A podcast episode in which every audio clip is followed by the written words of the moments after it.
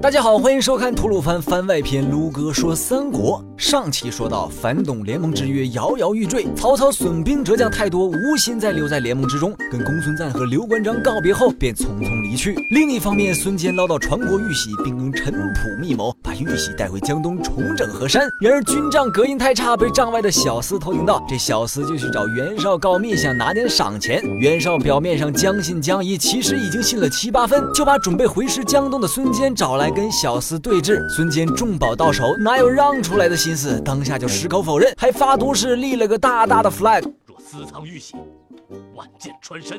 袁绍看孙坚愿意发毒誓，明面上也不好找茬，就先把告密的小厮拖出去斩了，以缓解尴尬的气氛。猪队友已死，但孙坚深知袁绍绝逼不肯罢休，赶紧准备启程回老家。不想袁绍已经输了信给刘表，让刘表去半路截杀孙坚，拿回玉玺。这刘表与孙坚原本无冤无仇的，非就听了袁绍的建议去埋伏了一波，把孙坚打得折兵大半，落荒而逃。所幸的是玉玺没丢，不过这梁子也就结下了，也让刚才立的 flag 更。随风飘扬了。可怜孙坚，史书记载悍将一支，一路所向披靡，鲜有败仗。到了演义，惨遭毒手，沦为二流武将，随便来个阿猫阿狗都能欺负了。卢哥严重怀疑罗贯中是个东吴黑呀。随着曹操、孙坚以及各路诸侯各自回老家，汉初平二年，也就是公元一九一年，联盟正式解散，讨董大计也就不了了之。袁绍于是回师河内，但由于大战以后军需匮乏，便又打起了误复民风的冀州的主意。他先以事成后分地为诱惑，给公。孙瓒写信让他假装要来攻打冀州，冀州穆韩馥没将没兵，必然只能向邻家又是老相识的袁绍求救。这样一来，袁绍就能顺理成章的拿下冀州。而韩馥果然无路可走，只能向袁绍求救。正当袁绍带着人马大摇大摆来到冀州时，受到了韩馥手下忠臣关纯和耿武的刺杀。只是可惜，这俩毕竟没在兄弟会待过，既没有潜入暗杀的计划，也没有正面硬刚军队的实力，最后饮恨死于袁绍手中。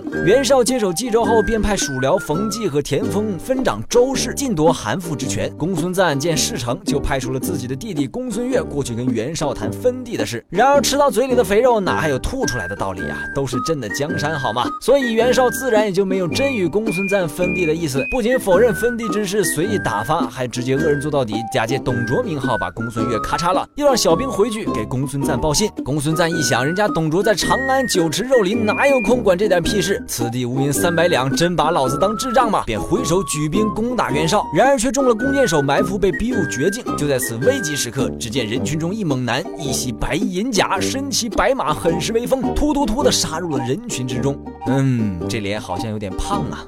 只见他左手补一个兵，右手补一个兵，旋转跳跃又补两个，愣是拖住了追兵，成功保护公孙瓒回营。此人便是到哪都是主角的常山赵云赵子龙。